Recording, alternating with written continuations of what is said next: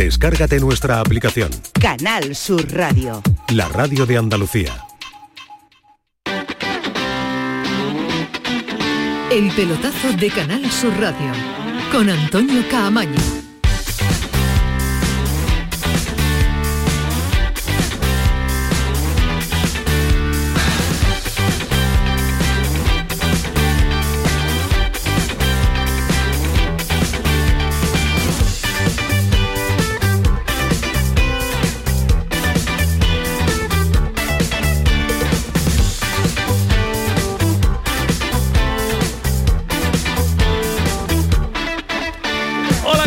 Buenas noches, sintonía de Canal Sur Radio, sintonía del pelotazo. No saben lo que es aguantar a la mesa de vez en cuando, ¿eh? Lo que es aguantarlo en los inicios del programa, sus concentraciones, cada uno se concentra a su forma, cada uno hace sus apuntes previos de lo que va a decir en el, en el día de hoy para que esto salga como tiene que salir. Bueno, señores, que ha sido presentado Mendilibar con un discurso moderado, eh, un discurso, bueno, coherente y centrado, un discurso de hombre que sabe dónde se mete y con una idea clara, no quiere mirar más allá del partido del Cádiz eh, en el nuevo Mirandilla del próximo día 1 de abril y está convencido, en eso sí ha sido reincidente de que va a sacar el equipo de donde está y con el tópico de partido a partido, es que es verdad, es que tiene 12 partidos, ¿para qué va a mirar eh, dentro de tres si tiene una final ante el Cádiz y el Cádiz tiene una final ante el Sevilla en el eh, inicio del, del mes de abril? Y mirando de reojo también la posibilidad, ¿por qué no?,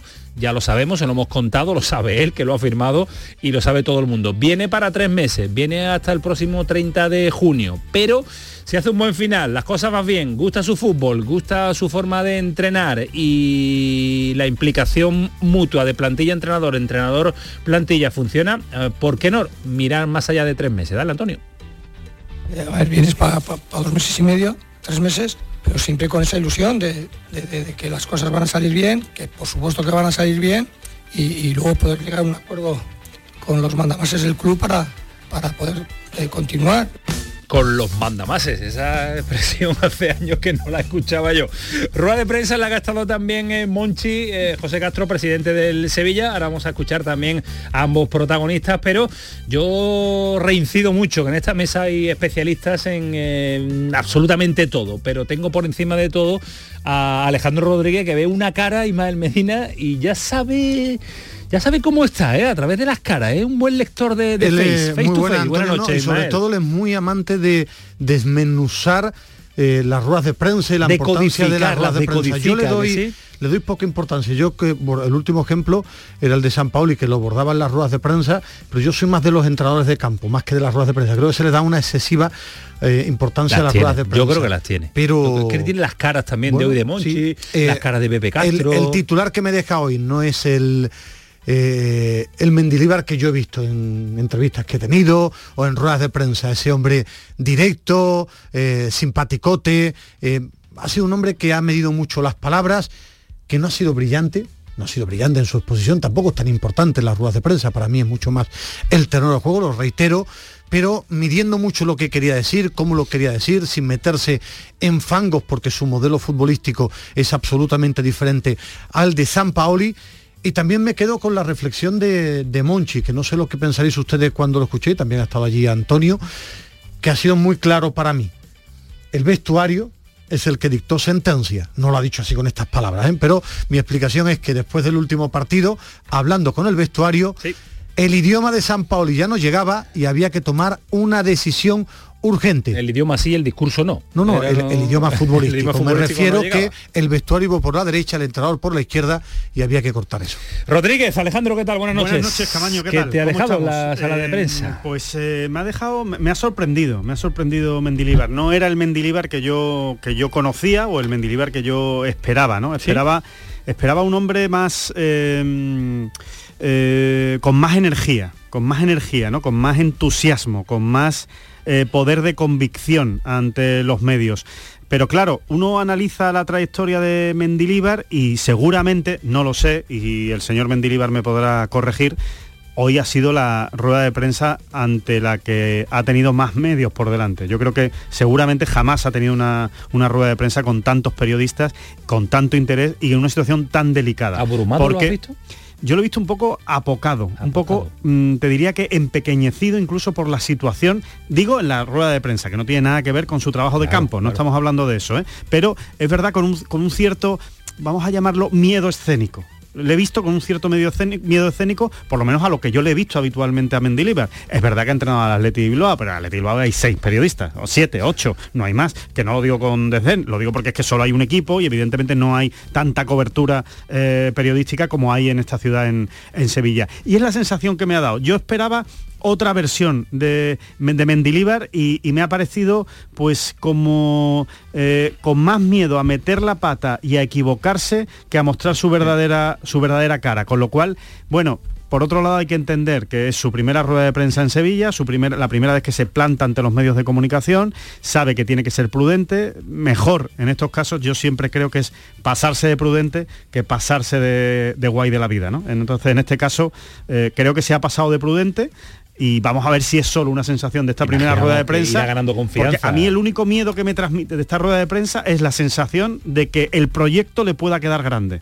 Espero que no, que simplemente sea, oye, pues una sensación de esta primera rueda de prensa en la que se ve en esta situación, ¿no? Tan, tan importante y con tanta gente delante. Irá ganando confianza también en la sala de prensa con tantos medios de comunicación y sobre todo lo irá ganando si los eh, si el baloncito entra y los resultados le favorecen y el entrenador se asienta también en eh, su nuevo equipo. Antonio Callejón, buenas noches. Hola, Antonio, muy buenas. Muchos medios de comunicación siguiendo Sí. hoy la rueda de prensa del nuevo técnico del Sevilla, el tercero esta temporada, pero sigue levantando muchísima expectación. Además, si se sientan en esa mesa también eh, Pepe Castro, se sienta Monchi, se sienta Mendilibar, pues eh, hay mucho muchas cosas que preguntar. ¿Qué te ha llamado la De atención? hecho, hoy le han hecho a Mendilíbar 18 preguntas de 18 medios de comunicación diferentes y eso que el director de comunicación del Sevilla ha cortado las intervenciones para que las preguntas ya fueran hacia el presidente y el director deportivo. Voy a romper una lanza en favor de Mendilíbar. Estaba sentado en su casa, cada 15 días me cuentan que iba a Ipurú a ver al Eibar, jugar al fútbol y, y ahora va a pasar de eso a intentar salvar un equipo mm, con un prestigio muy grande en primera división y a estar dentro de dos semanas sentado en Old Trafford. Yo creo que eso a cualquiera le superaría un poco, al menos de primera, sobre todo si llevas un año sin dar una rueda de prensa, sin ponerte a los medios y sobre todo en un club con tanta presión. Mm, yo creo que es hasta cierto punto lógico, pero lo que me cuentan es que en el vestuario ha, ha ido Ha calado, pisando ¿no? fuerte, sí, ha ido pisando fuerte, ha hablado con prácticamente todos los jugadores más de, de las palabras que, que puede pensar uno en el vídeo este que está que, que ayer hizo oficial el, el Sevilla y que, y que está intentando calar en ese vestuario. Eh, su hábitat natural es el vestuario, a lo mejor su hábitat menos natural es la sala de prensa. Es verdad que en el face to face, ese de, de- en el, eh, las declaraciones de pie de campo, cuando se le entrevistaban, eh, gana muchísimo porque es muy claro explicando el, el fútbol. Seguro que irá ganando confianza, pero con eso nos quedamos, con la sensación y lo que se lo queríamos, se lo queríamos transmitir también a nuestros oyentes, la sensación que cada uno nos ha dado la rueda de prensa de Mendilibar, su primera rueda de prensa en la presentación como nuevo técnico del Sevilla. Más cosas que nos deja el día a esta hora, pues eh, la selección española que está trabajando en La Roza. En un instante vamos a estar allí con eh, Brian Hill, que está citado con eh, Jerónimo Alonso y nos va a contar Jero si hay ya, y después lo vamos a debatir, eh, idea de 11, sistema, ya son tres entrenamientos, ya son tres días de concentración y ya tiene que ir eh, Luis de la Fuente perfilando el equipo que va a debutar en su proyecto el próximo sábado en el estadio del Málaga ante la Noruega sin Haaland. Y vamos a estar con un eh, inter- ex internacional de la selección española, eh, jugador del Málaga, del Celta de Vigo. Yo le digo el nombre a los jóvenes, a lo mejor Ismael no se acuerdan, pero para Ismael Medina decir Cataña es decir algo, Goleador. algo diferente en la Goleador. selección española además. Bueno, ¿A que sobre todo de- del Málaga. La, la selección no, no llegó a dar el pero- nivel del Málaga del Celta. Fue internacional, pero era... En aquella época que no teníamos grandes goleadores, se buscaba No. ese, ese eterno 9. ¿sí? Era potente, era, tenía gol, eh, peleaba una barbaridad, eh, que lo busquen ahora los que los jóvenes que no sepan quién es Cataña, que se muevan por, por YouTube. Y sus celebraciones, ¿eh? Sí, aparte de las celebraciones, a mí sobre todo sí. fue Siendo la gaviota, ¿no? La gaviota, la peculiar, gaviota. pero me gustaba de él su potencia y la facilidad que tenía para el desmarque. Porque se desmarcaba muy bien. Bueno, pues en un ratito va a estar eh, con nosotros recordando viejas historias que también son parte de la selección española y que va a volver a Málaga y que va a ser el protagonista este fin de semana. Más cosas, Alejandro, porque el Betis recupera a Luis Felipe en un momento necesario de la temporada. Se ha perdido desde Manchester un par de partidos. No lo ha notado mucho el Betis defensivamente porque la estructura funciona, pero es buena noticia para Pellegrini que ya está entrenando el ítalo brasileño de nuevo. Muy buena noticia, además todavía quedan muchos días por delante, con lo cual eh, no solo se ha recuperado, sino que va a tener tiempo hasta de coger el ritmo necesario, ¿no? Para, o de volver a recuperar ese ritmo necesario. Yo creo que la baja de Luis Felipe lo que ha demostrado es una vez más que eh, em, un jugador de un perfil muy bajo como es Edgar, cada vez que sale, cumple.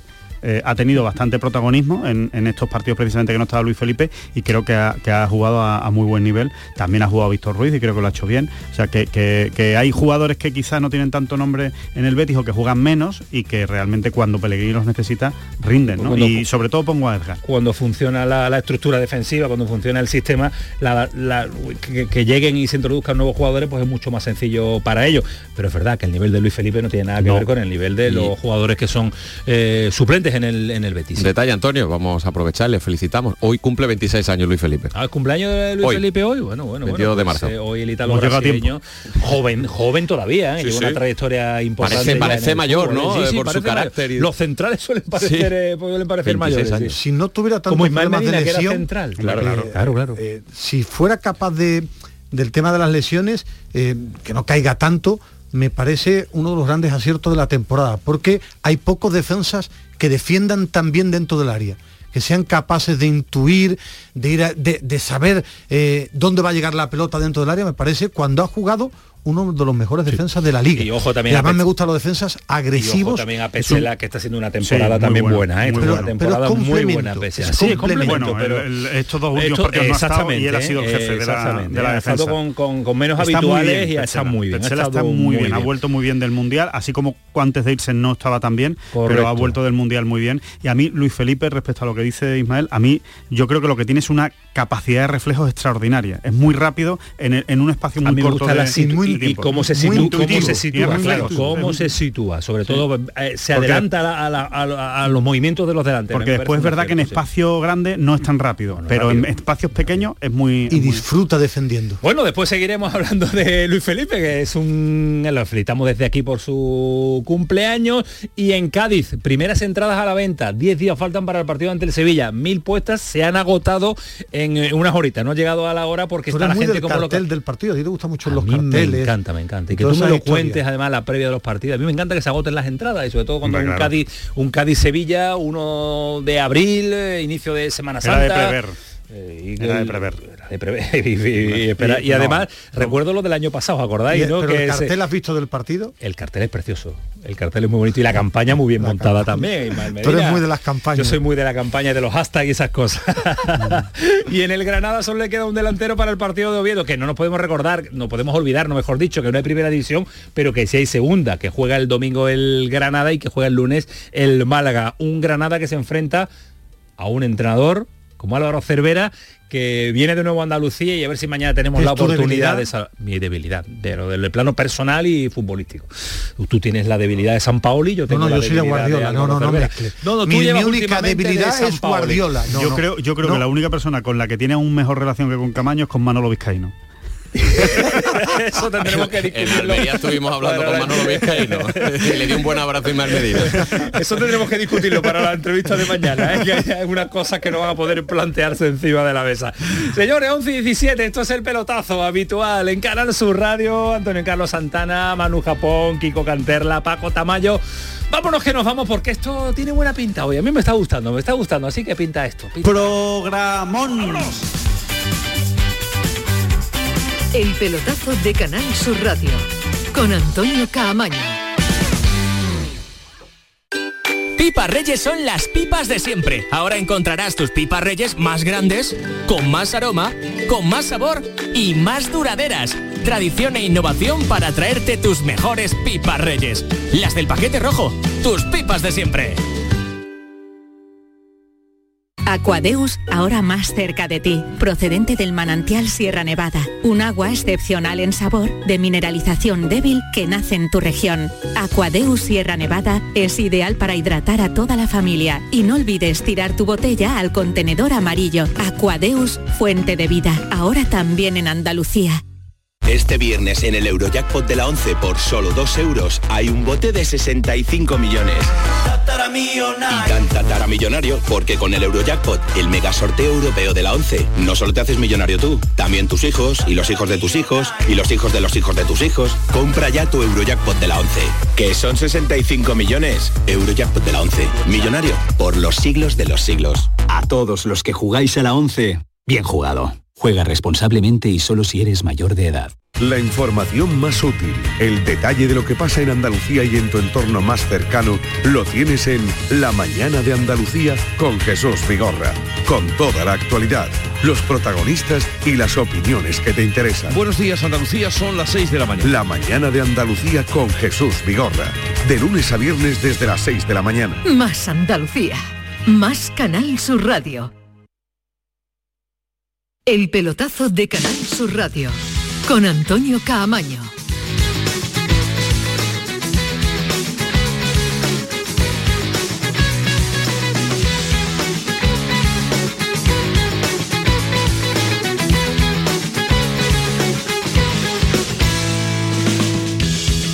Qué nivelazo, qué nivelazo. Eh, en, la presentación, en la presentación un técnico y en el desarrollo Lo- otro. Que esto- días, esto tiene- eh, eh, ¿Qué siempre me que enfado mucho contigo. un día Me gustaría que me explicara cuando estoy en casa o escucho el programa en podcast la manía que tiene de dejar tanto tiempo la sintonía.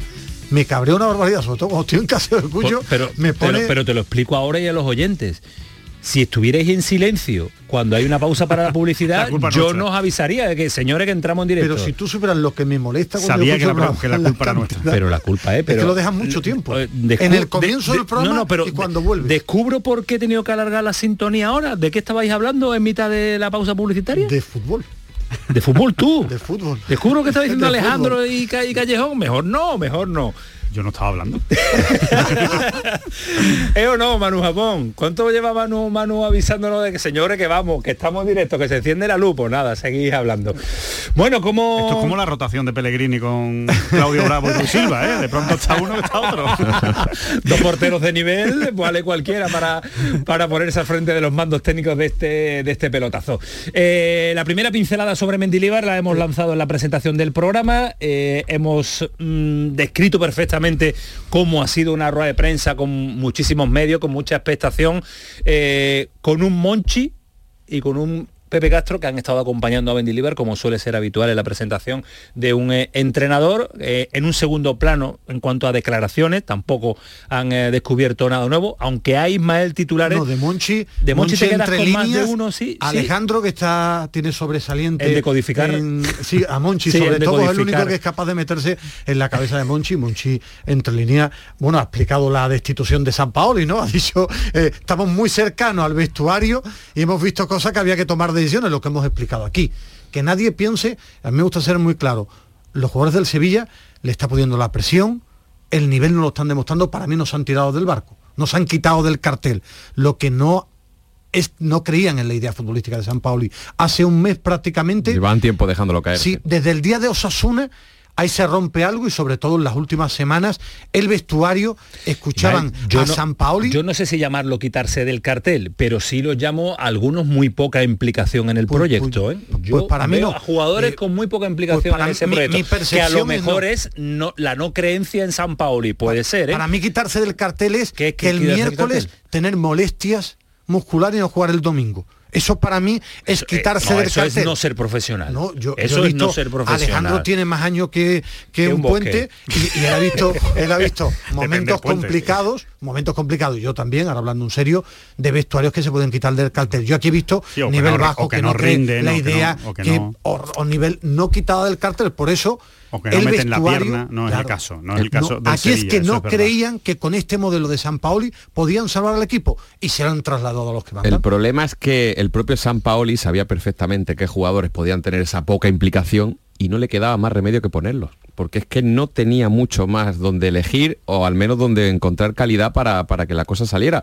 Y claro, eso el que está en la grada o el que está en el palco lo sabe y, y dice, mira, está poniendo a dos o tres jugadores que no, que no concilian con él y los tiene que poner porque es que no hay más, o están lesionados o no hay mm, gente en ese puesto. Pero Y yo creo que por sí, eso no tenía con implicación ninguno. futbolística. Eh, Pero- Fernando tiene implicación futbolística, Bono, Dimitrovic, y Acuña, Acuña, pero- pero- que hay jugadores que todo el mundo, tú le preguntas a los aficionados del fútbol del Sevilla y te dicen qué jugadores están implicados y cuáles no, porque se veía venir Pues yo, Ismael yo no veo un vestuario Montiel implicado. ¿Y a quién no veis ¿Y a quién no veis implicado? Yo veo a un vestuario implicado. Que de verdad que no veo a ninguno, no sé, quizá el que me ofrezca más dudas, pero porque Ha jugado yo poco dicho en Rafa menos- Mir en los menos últimos- implicado, he dicho, no que no lo esté, porque me da que menos uno- implicado sí lo hay. yo te doy un Montiel poco implicado en el proyecto, yo te veo un que- es que poco creo implicado que, que- no le sale nada. Yo creo que o- Montiel era así en el Mundial. Claro, yo Es también. que Montiel es así. O sea, Montiel en el, en el Mundial era así. De hecho, le quitan el puesto por eso. Él empieza como titular y acaba sin ser titular porque es un jugador pues tirando a frío en el campo. apático absoluto. Bueno, Frío, pero, claro, es que, pero es que es que su carácter, yo lo que me refiero es que el vestuario del Sevilla, y en mi percepción, y lo digo muy alto, muy claro, y yo he visto equipos que han descendido, no se han quitado del cartel. Yo he visto rendimiento muy bajo, Yo- eso pero sí, a Rakitic pero no le he visto quitarse el cartel, simplemente que no le da, bajo. que no le dan las piernas o que no Muy le da la cabeza. Nosotros hemos no contado aquí jugadores del Sevilla que en el mercado de invierno piden salir del Sevilla porque no están implicados en el proyecto o porque no creen en San Paoli. Bueno, sí, no correcto. creen en San No, Paoli. que no creen en la idea futbolística. No, no, claro. no creen en San Paoli. Bueno, es que San Paoli es una idea. Y Claro, Medina es un entrenador, no va a claro, ser un, sí. un Pero- dios. Sí, Bueno. pero, pero precisamente de ese que hablábamos, que además le, le ponemos el nombre porque lo dijimos en su día, que es Suso, Suso. Suso después ha rendido, ¿eh? Ha rendido Y- y para le ha puesto ganas, ¿eh? bien. No, no, sí, sí, bien. sí, sí. De Otra hecho- cosa es que no están a su nivel. Para mí, quitarse del cartel es eh, no correr, no implicarse, eso no. Para mí quitarse el cartel es muy sencillo. Es lo que hizo Acuña antes del Mundial. Eso es quitarse el cartel. Lo que hizo Acuña y que todo el mundo lo vio. Lo que hizo el Papu Gómez ya estaba- antes, ya del, estaba antes del Paoli. Mundial. Sí, sí, ya, Ya estaba, estaba San Paoli. Paoli. Sí, pero sí, no pero- por San no Paoli. hablando de el, el rendimiento etapa. de Acuña desde que viene del Mundial, con problemas físicos, no quitarse del cartel. Otro jugador puede decir, tengo molestias, no estoy, y han rendido. Yo creo que lo que han interpretado es que con esta forma de jugar, esta locura, este desorden, no le daba para poder A mí lo que me parece grave, a mí lo que, vamos, grave, grave no es la palabra quizá a elegir, pero sí me parece un, un mal de, de dirigente es que haya tenido que ser la plantilla. La que le haya dicho, mira que esto ya es insostenible. Que ya está. Sí, que es que no nos sí, enteramos de nada. sí. Eso lo tiene que ver el eso lo tiene que ver un director deportivo antes de que tenga que venir Eh, eh, la plantilla es un, es un detalle más que resta en una temporada horrible de, de, de Monchi. Yo creo que sí, que Monchi le han faltado reflejos y de hecho se ha, se ha alargado más de lo debido la etapa de San Pauli. Porque yo creo que no éramos pocos los que veíamos que eso no iba, que eso no fluía. Entonces al final lo han tenido que echar a la fuerza los resultados, por decirlo de alguna manera, y me imagino que se han plantado los jugadores eh, eh, como entre líneas efectivamente ha, ha manifestado hoy. Monchi. Y, los jugadores han dicho, mira, que nos vamos a segunda. Vosotros Y- mismos. Y, y para explicarle un poco a la gente, esto no es que se reúne los jugadores, no, échalo, no. No, hombre, no, Hablando no, no. Conversaciones pequeñas. Sí, Claro, claro, claro. y tú vas hablando con jugadores y después se detecta en declaraciones, en la imagen, a partir de ahí, eh, para no Avancemos. volver a lo mismo. Avancemos un eh, poquito. También, no, no, también dejemos de lado el tema económico. Claro, es sea, que eso con ha eso, sido porque, clave. porque pues, Castro ha dejado una perlita, Pues, ¿eh? eh, vamos a escuchar y avanzamos si queréis en el tema económico, escuchando al presidente del, del Sevilla, a José Castro, hablando sobre lo de priorizar, que, que priorizar lo deportivo a lo económico y que el problema económico cuando surja, que surgirá, pues habrá que afrontarlo. Pepe Castro. Hay una cuestión que es prioritaria, que es lo deportivo. Y, optamos por, por hacer un cambio porque entendemos que es necesario. Lo económico es eh, fundamental, pero se ha arreglado otras veces y lo volveremos a arreglar, pero lo deportivo ahora mismo es lo más urgente y lo que hay que solucionar. Por eso hemos contratado a José Luis porque entendemos que será la persona que llevará a buen puerto esta temporada dentro de lo posible para, para quitarnos esa preocupación que tenemos todos, ¿no? De la situación en la que estamos ahora mismo. Primero lo deportivo, segundo lo económico. Sí, bueno, Mm, ho- hoy- es- Es muy bonito decirlo, pero no es la realidad del Sevilla. Lo económico ha, influencia- ha influido mucho en la tardanza en la salida Ah, de San Paoli. eh, mm, sí, no, me explico una parte Venga, sí. explícalo pero tú y ahora no, Alejandro y eh, Sí, no me refiero, es una parte porque ya llevaban tres semanas con ese tema, pero también hay una realidad. Eh, del Nido Carrasco y Castro pensaban que con San Paoli se salvaban, que era el objetivo. Hasta que hace prácticamente ya un par de semanas tienen dudas y el partido de Getafe ya remata esas dudas.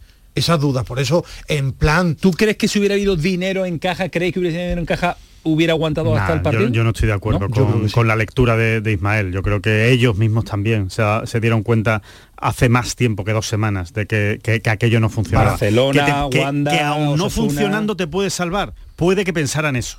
Porque también el objetivo es mínimo, es salvarte. O sea, yo creo que ellos pensaban, a ver, a poco que haga San Paoli, se salvará el equipo. Puede ser, pero de ahí a pensar que las cosas más o menos iban, no. Yo estoy convencido que ellos sabían que eh, eso no iba y dijeron, mira, vamos a aguantar porque debe dar para salvarse y así no nos gastamos más dinero. Bueno, efectivamente, es que era, yo pongo los nombres desde el Nido Carrasco y de Lopete, y de perdón, y de Castro con el tema este, y Monchi estaba en el otro. sus Ellos valedores, pensaban, bueno, igual que Monchi fue el gran valedor todo el tiempo Correcto. de Lopetegui cuando el equipo iba cuesta abajo y donde también eh, detectaban que tampoco iban las cosas Ismael, es mucho que, es, menos que, bien. es que muchas veces es difícil reconocer tu error en, en- en esto, en estas posiciones en las que se encuentra Monchi, eh, Pepe Castro eh, de- del Nido Junior, eh, te cuesta decir que yo no hemos equivocado, no hemos equivocado, vamos a intentar aguantar a ver, vamos a intentar a ver hasta que ya no le ven solución al asunto. Y por, y por eso han tomado la decisión de forma urgente, si es que la temporada, bueno, urgentísima, que se está jugando, no descender a segunda división.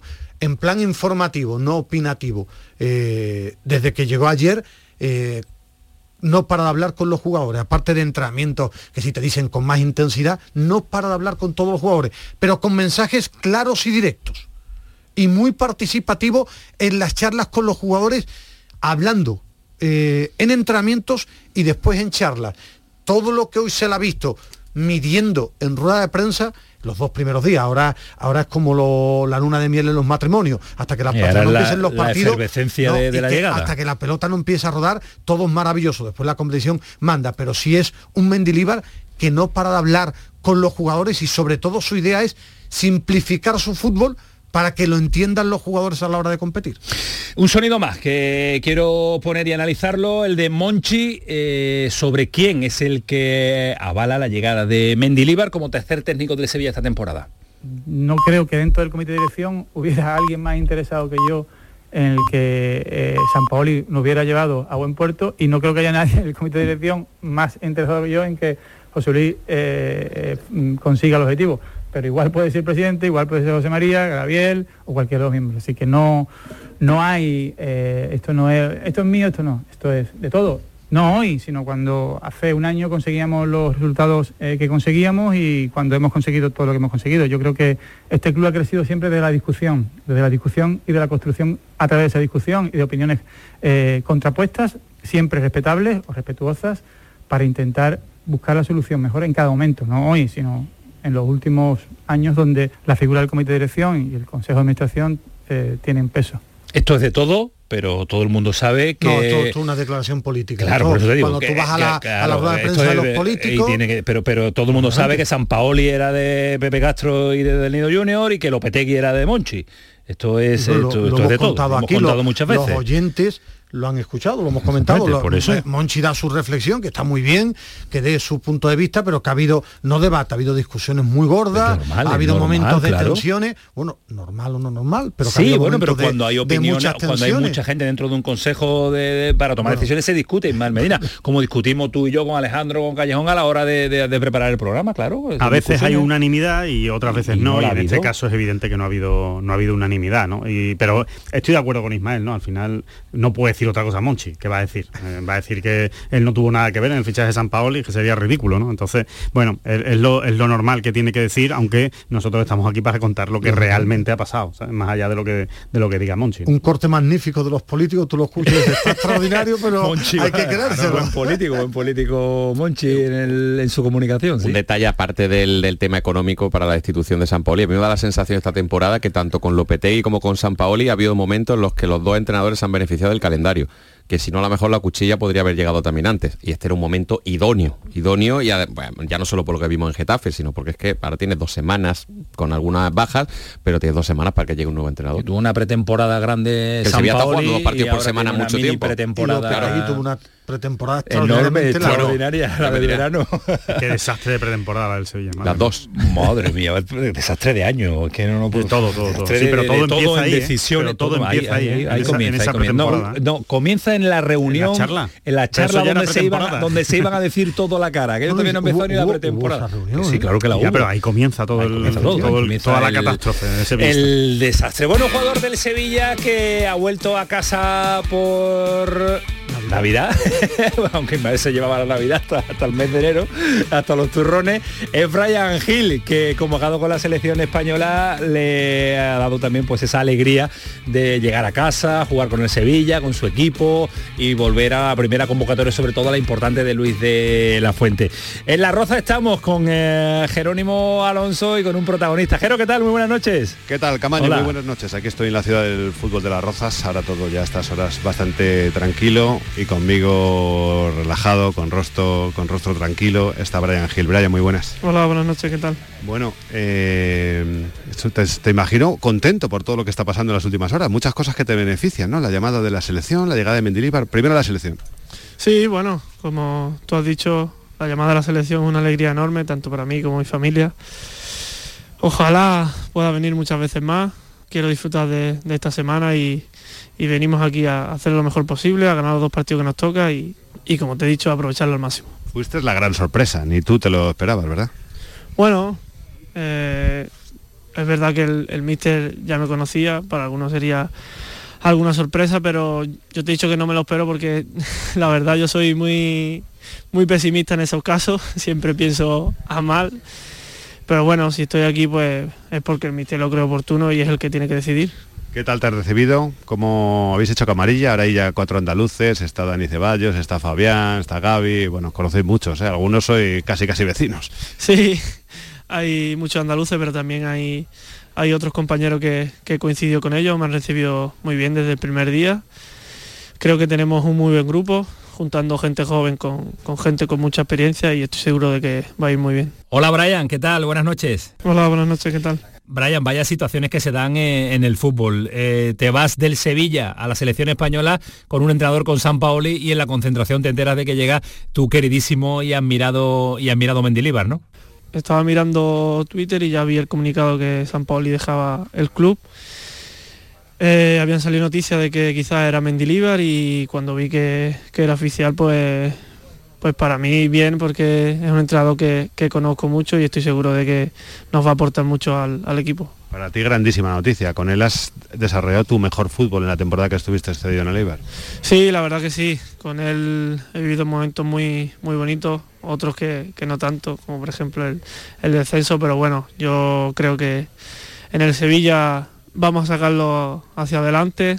Creo que, que no le va a faltar intensidad al equipo, ataque, centro y creo que le, le puede venir muy bien a, a este Sevilla. Y, y Brian, la, la pregunta que todo el sevillismo se hace, ¿qué le puede aportar, qué puede tocar, qué puede cambiar Mendilíbar, que tú bien eh, lo conoces, a este Sevilla que está pasando por un momento crítico? ¿Qué, qué le va, qué, qué varita puede sacar Mendilíbar y qué puede variar? Sí, te lo he dicho, yo creo que le puede aportar intensidad, eh, presión tras pérdida, eh, tener el mayor tiempo posible el balón en campo contrario, eh, acosar al rival y yo creo que, que va a venir muy bien y a la gente le va a gustar. Yo sé que eh, tú estás muy agradecido a Jorge Sampaoli porque te trajo eh, de tu vuelta al Sevilla, pero daba la sensación, por lo menos desde afuera, yo que estuve en Getafe el fin de semana, que mm, como que no le entendíais, como que no había mucha conexión entre el vestuario y el técnico. Bueno, yo creo que eso es la sensación que tenéis vosotros.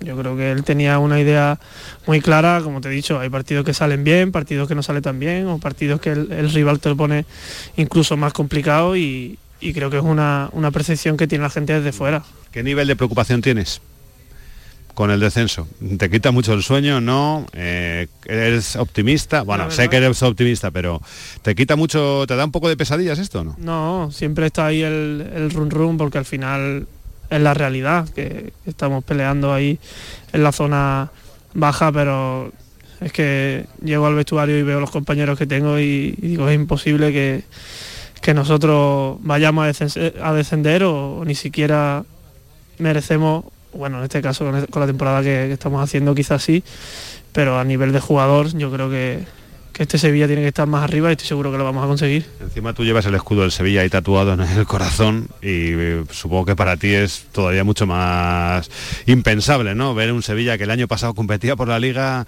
verle en segunda, ¿no? Sí, está claro que yo creo que lo que lo de verlo en segunda, repito, es una percepción que tenéis vosotros. Para nada el equipo está en segunda y quien cree que está en segunda es porque o no conoce bien al club o no conoce bien a los jugadores. Y sí, a mí me duele el doble, sobre todo cuando la gente habla de, del Sevilla, habla mal de, del Sevilla, de los jugadores, o de, a mí me duele porque me he criado ahí, he vivido años muy bonitos y estoy seguro que el equipo va a volver donde merecemos. ¿Crees que se está siendo injusto? En general, el periodismo, la afición, no sé. Bueno, no, al final no, no es injusto con la afición o el periodismo, al final cada uno tiene su opinión y la realidad es que estamos donde estamos.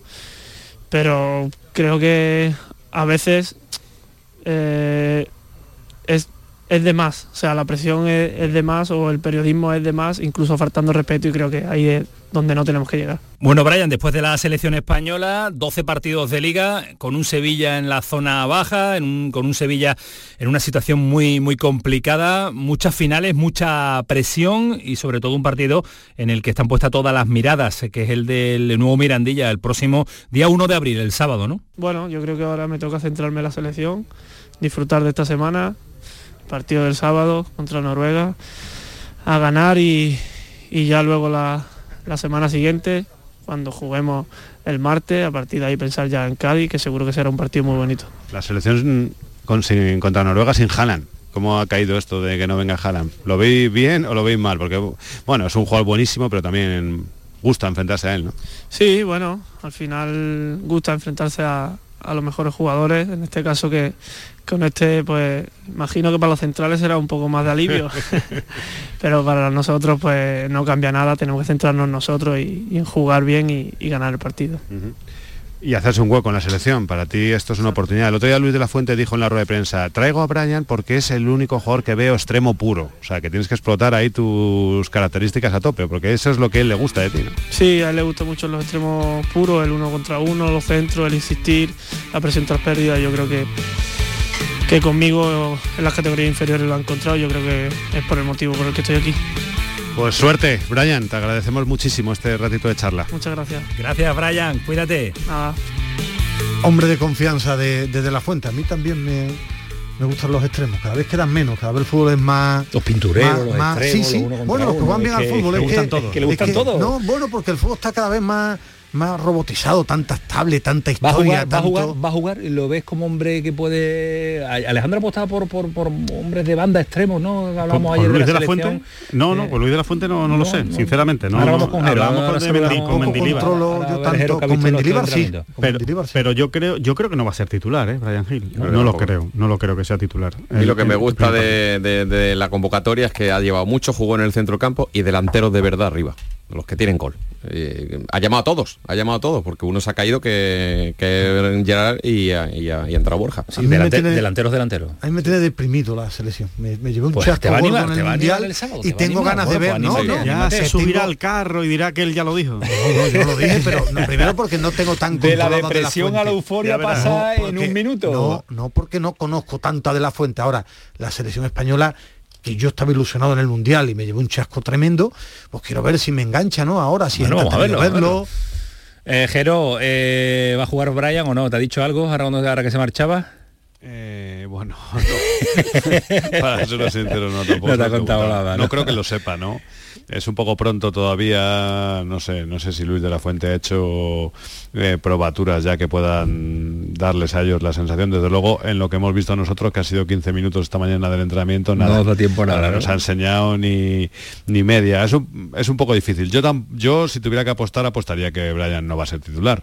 Creo que es un perfil de jugador que Luis de la Fuente lo tiene un poco para el, el día de la lista yo le pregunté por, por los andaluces y a Brian lo definió como un jugador revulsivo, ¿no? Claro. Entonces creo que eso Un es en un poco el papel que pueda tener esta selección, salir en los minutos finales, si el partido está mal, mm, romper en velocidad, ese regate, ese desborde que tiene Brian Hill, le veo más en ese, en ese rol que en el de titular, por lo menos al principio. Os ha dejado ver en, ese, en esos mm, ratitos, esos 15 minutos previos, que suelen ser los de calentamiento, que suelen ser cuando empiezan a hacer el circuito y cuando empiezan a hacer los rondos con el balón y poco más, pero eh, las charlas que tenéis con los compañeros que habitualmente hacéis la selección española, la idea futbolística de, un sistema, que yo sé que después los sistemas eh, van variando y los va cambiando, pero... Lo hacen buenos los jugadores. Lo hacen buenos los jugadores que lleva, claro, pero, pero ¿cómo es Luis de la Fuente en cuanto, en cuanto a esa idea, Jero?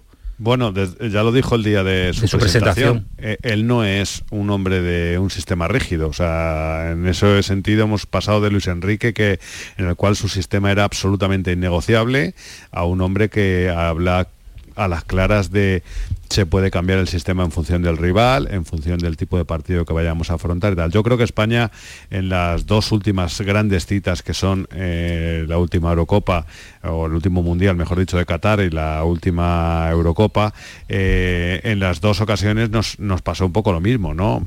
Siempre nos estrellamos contra defensas muy cerradas, nos pasó en el Mundial contra Marruecos y yo creo que ese estilo que teníamos de jugar con Luis Enrique, de tanto toque, pues eh, en algún momento para esos determinados partidos nos perjudica. En otros partidos nos puede venir bien, contra selecciones poderosas nos puede venir bien, pero contra las selecciones un poco por debajo de nuestro nivel, pues nos viene peor. Y yo creo que Luis de la Fuente, en eso, él tiene una idea distinta de que cada partido se puede afrontar de una manera distinta. ¿no? Os voy a preguntar un 11, pero sí os os voy a preguntar a los cuatro, eh, más de la mitad de la alineación, seis jugadores que creéis que son indiscutibles en este momento para Luis de la Fuente, Alejandro.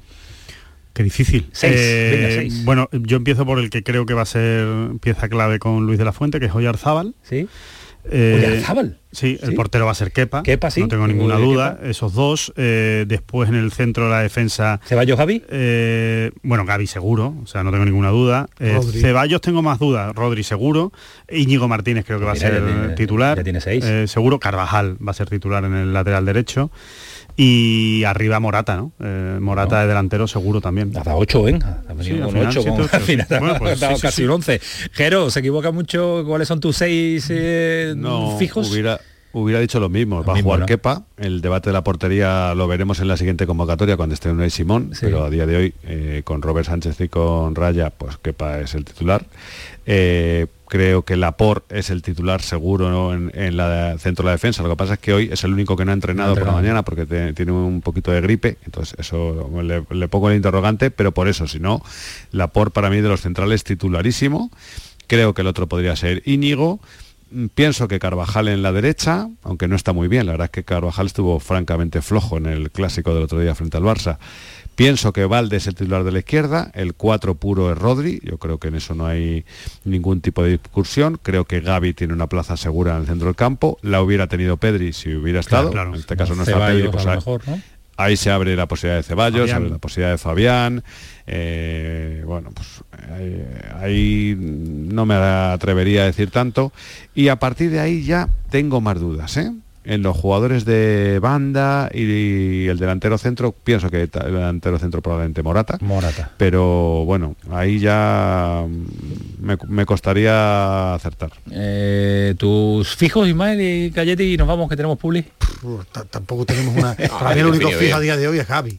Gaby solo. Gaby Pedri, el resto, yo creo el que sí, resto, que- que va- pues sí, pues va a por- jugar, claro que va a jugar Morata y va a jugarla por. Yo creo que los únicos jugadores, dos jugadores diferenciales a día de hoy que tenemos en el fútbol que pueden marcar diferencia en el fútbol pero no te mundial. pregunto por los diferenciales. Yo creo que, Pedri. que quepa Pero el es que central de- Laporte, la, No, no, Laporte como pero- fijo, eh, Gaby como fijo, Rodri como fijo y un delantero, pues es la línea, la Sí, línea central de, es que, de la eh, idea tú- futbolística tú- de, de bueno, de la pero va a ser valiente para poner a Yago Aspas. Es Eh, que la, esa es la mi co- duda. la columna la sabemos, la por pero ¿por qué- Rodri. ¿por qué hay que ser valiente para poner a Es que yo creo que va a jugar Morata, Yago Aspas. o sea, Bueno, porque a él le guste más o no. Ah, vale, ejemplo, no, a que- Luis que- Enrique, que valiente me valiente refiero- como si fuera un pro- un problema Si a poner él a le gusta Aspas. mucho, ¿no? Es que no Como si conozco tuviera tanto 17 años. a De La Fuente. La No, va- mayor forma va- de llevarle la, la contraria a Luis Enrique es poniendo a Yago Aspas de titular como nueve. Bueno, yo creo que Luis Enrique es pasado ya y hay Bueno, que centrarse le gusta, en- le en gusta Málaga. desmarcarse de Luis Enrique. Yo, por ejemplo, hay un jugador que si está bien, está un escalón por debajo de Pedri y de Gaby, pero que me parece diferencial, que es Dani Olmo.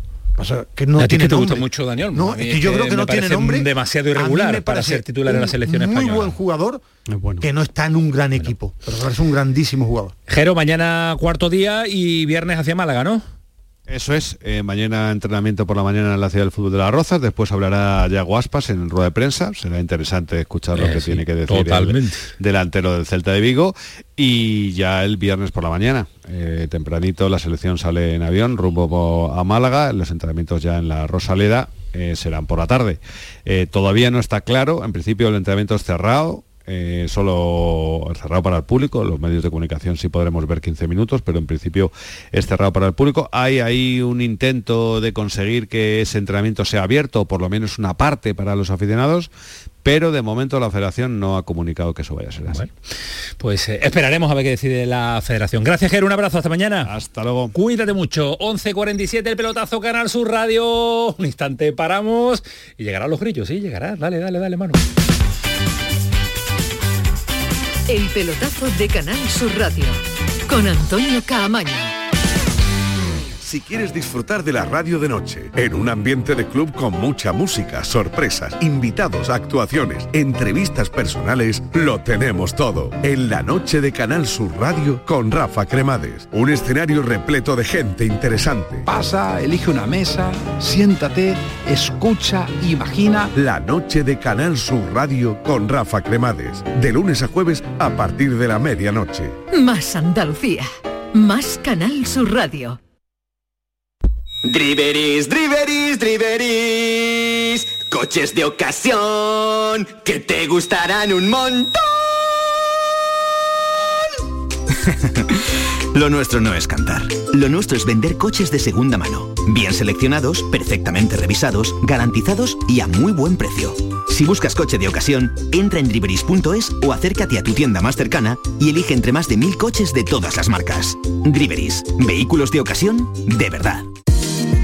Tus compras en los comercios de Nervión tienen premio. En los comercios de Nervión tienes la mejor atención y por tus compras grandes sorpresas y regalos. Repartimos 800 euros en cheques de consumo. Tus compras en los comercios de Nervión tienen premio. Organiza Asociación de Comerciantes de Nervión. Financia Ayuntamiento de Sevilla. Estás estupenda. Gracias. Medicina estética en Clínica Doctor Ortiz. ¿Tu hermana y tu hermano también? Ellos cirugía plástica en Clínica Doctor Ortiz. ¿Y el pelo de tu marido? Ah, injertos capilares en Clínica Doctor Ortiz. Ahora en Clínica Doctor Ortiz ampliamos servicios. Ginecología general, funcional y oftalmología. Seguridad, confianza y satisfacción de nuestros clientes. Ven a tu mercado, vive tu ciudad. En los mercados de abastos de Sevilla disfruta de los mejores productos y servicios de calidad muy cerca de ti. Ven a tu mercado, vive tu ciudad. Organiza FEMASE, Federación de Mercados de Abastos de Sevilla. Financia Ayuntamiento de Sevilla. Si tu hijo tiene problemas con los estudios, no se centra, no consigue rendir o no es capaz de organizarse, es muy probable que tenga un trastorno por déficit de atención. El neuropediatra y su equipo pueden darte las respuestas que necesitas y poner solución a tus problemas aquí y ahora. ¿A qué esperas? Más información en elneuropediatra.es. En Cooperativa Horticultores El Torcal apostamos por una agricultura sostenible basada en la rotación de cultivos y el uso racional de las prácticas agrarias. Trabajamos con un grupo de agricultores que cultivan y cuidan sus tierras en óptimas condiciones para el cultivo de la patata, entre otros. Contribuimos al desarrollo agrario y social de la Vega Antequerana. Horticultores El Torcal, siempre trabajando juntos. ¡Ea! Ya está ahí el niño del vecino con la pelotita. ¿Pero qué dices, Yuyu? Si ese niño es un figura, ese va a ser un crack. ¡Un crack! La que es una crack es mi mujer, que llamó a Hogar Solar, pusimos las placas solares y ahorramos tela en la factura de la luz. Vaya pelotazo, ¿no? Pelotazo le daba yo al padre del niño. Llama al 955 31 80 80. Hogar Solar, la luz que te ayuda a ahorrar.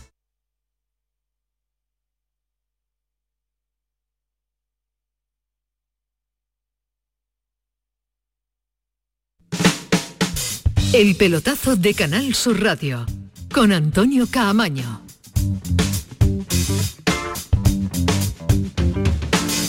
Medina, tengo que poner más sintonía porque estás aquí discutiendo cuál era la delantera de Brasil. No he mezclado mezcla- años, mezclado sí. años, búscalo. ¿Cuál era el 2006. campeón del mundo de Brasil? no, yo- el, el que gana del 94 era Rom- Los Brasil, los oyentes era dirán, ¿de qué Siño, están hablando ahora? Marcinho? Dunga y arriba Romario y Bebeto y habéis confundido con Ronaldinho Ronaldo que el, el año que gana en 2006. Corea y Japón. Do- no, ah, 2002, perdón, efectivamente. Es 94, Pero Ronaldo es campeón del mundo en esa época. De hecho, Sin jugar un partido, creo. De Sin hecho, jugar un partido es campeón del mundo. de hecho, en 2002 el entrenador era Dunga, ¿no? Querida audiencia, esto ser. es lo que pasa en las pausas de... Eh, estas son las explicaciones de la pausa. Puede ser que en Corea que fuera surgen Dunga, las conversaciones. Bueno, eh, os he escuchado al principio del programa, ahora vamos a estar en Málaga para ver cómo está el ambiente, si se va calentando poquito a poco, porque las entradas agotadas, parece que va a haber lleno absoluto en un fin de semana en el que la capital, y dale con la capital de la España. Costa del Sol va a ser protagonista del deporte este fin de semana. Pero antes, os había escuchado al principio del programa Callejón lo, eh, alabar y halagar permanentemente a Luis Felipe,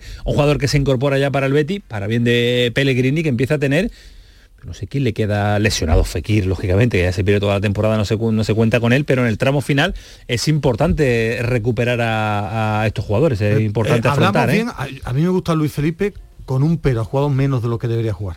Entre Eh, lesiones, lesiones. expulsiones. Es que ha tenido muchas eh, expulsiones, ¿eh? eh, Tiene que comedirse un claro, poco a veces. eh, ha cometido errores, lo que pasa que es verdad que es que a mí me gustan es los agresivo, defensas. es un defensa agresivo, es un defensa impulsivo, entonces a veces le lleva a cometer errores, pero creo que eh, tiene una agresividad bastante bien entendida.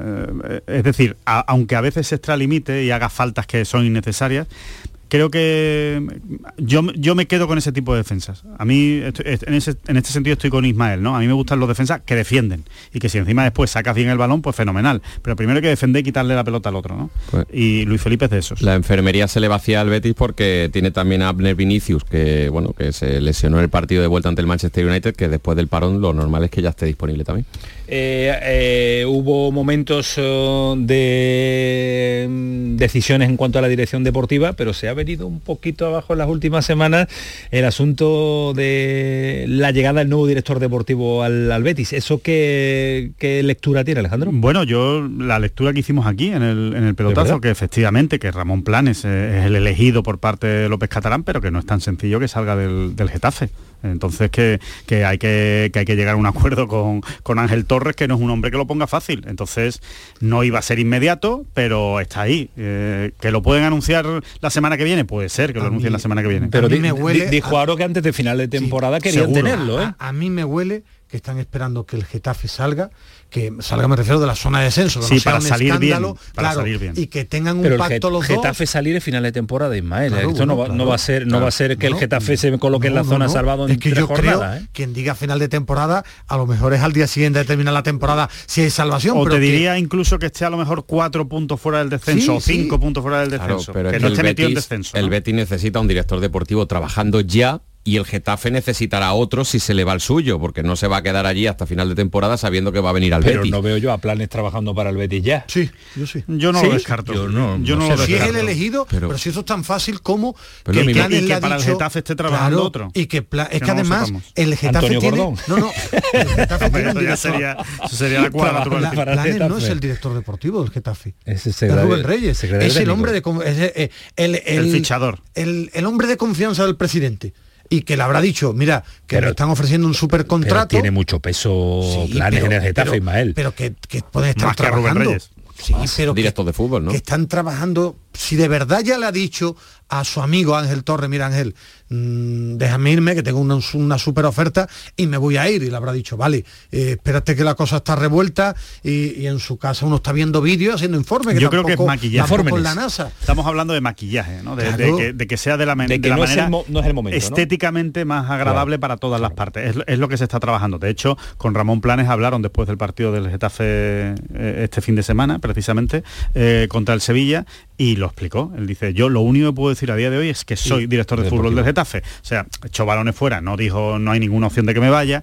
Está ahí, está sobre la mesa y lo que están buscando es la mejor manera de que todo salga bien. Señor Camaño, cuando tú dices no va a ser, Alejandro Rodríguez escribe mil artículos de golf y viene habitualmente, otros días no, habitualmente da eh, opiniones brillantes de la actualidad deportiva, es decir, que un tipo en 24 horas que se dedica a ver partidos, unos informes, a ver jugadores, si de verdad ya lo tiene cerrado con el Betis, Claro, pues estar en Madrid, en su casa, viendo unos informes extraordinarios y después lo manda a, al Betty, a Catalán, a Pero Aro. como se habla tanto de la ética del fútbol y no, hasta aquí llego yo y me debo a mi club, mi escudo, mis besos y mis cosas, y después, por eso te digo, Ismael. Pero si está todo hablado no hay problema. hablado, Sí, la historia es que esté todo hablado, que yo entiendo que, estará todo Todo hablado. hablado, pero no está firmado en contrato de que es nuevo director deportivo del, del Betis. Que va a ser noticia y que llegará, llegará, pero que de momento eh, sigue ahí en su idea de trabajar y trabaja para el Getafe. Vámonos a Málaga, capital de la Costa del Sol. A ver dónde se encuentra César Suárez. ¿Cómo está el ambiente? César, ¿qué tal? Buenas noches. Hola, ¿qué tal? Muy buenas noches. Vaya fin de semana que tenéis, ¿eh? va a empezar. Te mando para, te mando a Callejón también pa- para allá, ¿eh? porque Ah, bueno, pues. está todo centralizado en, en Málaga este fin de semana, la selección, un Para una vez que puede contar cosas alegres no, no le hace falta ayuda, hombre. Además es amigo de Alejandro Rodríguez que está montando el chiringuito. Hombre, por el- favor. el No marca te creas, don Gerardo don Riquelme. Gerardo Riquelme. Don Gerardo- don Gerardo Formado allí Se han- también. se han ¿eh? encargado de todo. Eh, ya casi se me ha olvidado contar cosas buenas, ¿eh? Es verdad, es verdad, es verdad. Y por eso nos, nos da alegría saludarte para que nos cuente que va a la selección española. Muchos noruegos ya por allí, habitualmente hay, ¿no? Viven. Sí, bueno, a ver. Eh, Nerja. noruegos siempre hay, lo que pasa es que están más en Marbella pendientes de, de su selección, que es donde está y donde va a estar, porque va a entrenar allí todos los días. En principio va a entrenar el viernes en la Rosaleda también, escenario del partido, pero, pero en el día de ayer nos comentaron que, que se va a quedar en Marbella, que están muy cómodos allí, que tienen la privacidad oportuna y que solamente van a ir a la Rosaleda para la rueda de prensa oficial y luego para el partido el, el sábado. Pero, pero bueno, sí, sí que va a haber afición noruega y, y evidentemente también mucha española que está con tres preguntas. Una, ¿cuándo llega la selección a Málaga? Viernes, El- mediodía. a la una menos cuarta aproximadamente en avión. La segunda es dónde se va a quedar, que va a ser un hotel céntrico de, de Málaga y muy cerquita del Estadio de la Rosaleda. Y la tercera, si el entrenamiento del viernes por la tarde iba a ser a puerta abierta, que ya está, sabemos está, que no. Ahí está, ahí estamos. A ver si se puede convencer la federación de que tiene que hacer Ahí. por lo menos uno, claro, Sí, que- sí. que Málaga tiene, está entregada con la con la selección eh, española. Todo lo que suceda se lo contaremos, pues ya, pues se lo estamos contando porque es una semana importante para el fútbol. ¿Qué te pasa, Alejandro? ¿Cómo No, que estoy, estoy muy orgulloso de, de este programa. Creo que hoy una vez más el pelotazo ha hecho historia, porque creo que es la primera vez en toda su carrera que Cataña hace un regate. y nos lo ha hecho, y nos lo ha hecho a nosotros. Ha hecho, pero vamos, directamente. O sea que una vez más haciendo historia el pelotazo. Venga ya, hombre, qué buenos somos. Haciendo un regate, Catalla. Mañana cuando esté o el sábado lo voy a decir. eh, Catalla, vaya, vaya como sacó el capotazo Hombre, para, para hombre. darnos larga hoy. Pero bueno, no pasó nada. extraordinario. Lo hemos, lo hemos bordado, como suele ser habitual. Eh, César, mañana más. Cuídate. Venga, un abrazo. Hasta luego. Acabo de enterar hoy que Alejandro tiene amigos. Ha dicho, los amigos de Alejandro organiza. Yo no sabía que Alejandro tenía muy, amigos. muy buenos amigos, ¿tú crees? Bueno, que en tres años no lo sabía. Yo es como la canción, más de un millón de amigos. Cayeti, un abrazo, cuídate mucho, Un gracias. abrazo muy fuerte. Adiós, Ismael Medina. Mira a ver la inacción de Brasil de esa temporada que creo que está Escolari era el entrenador. Escolari era el entrenador. Escolari en Un clásico. 2002. Que John Ran ha perdido, ¿eh? pero que no pasa nada, que todavía le quedan dos partidos y puede clasificarse para la siguiente fase. Tú nunca Mundial Match. Play. Siempre has creído en él. Nunca Siempre ha creído en él. Alejandro Rodríguez. Esto fue el pelotazo. Sigue siendo Canal Sur Radio. Que pasen una buena noche. Adiós.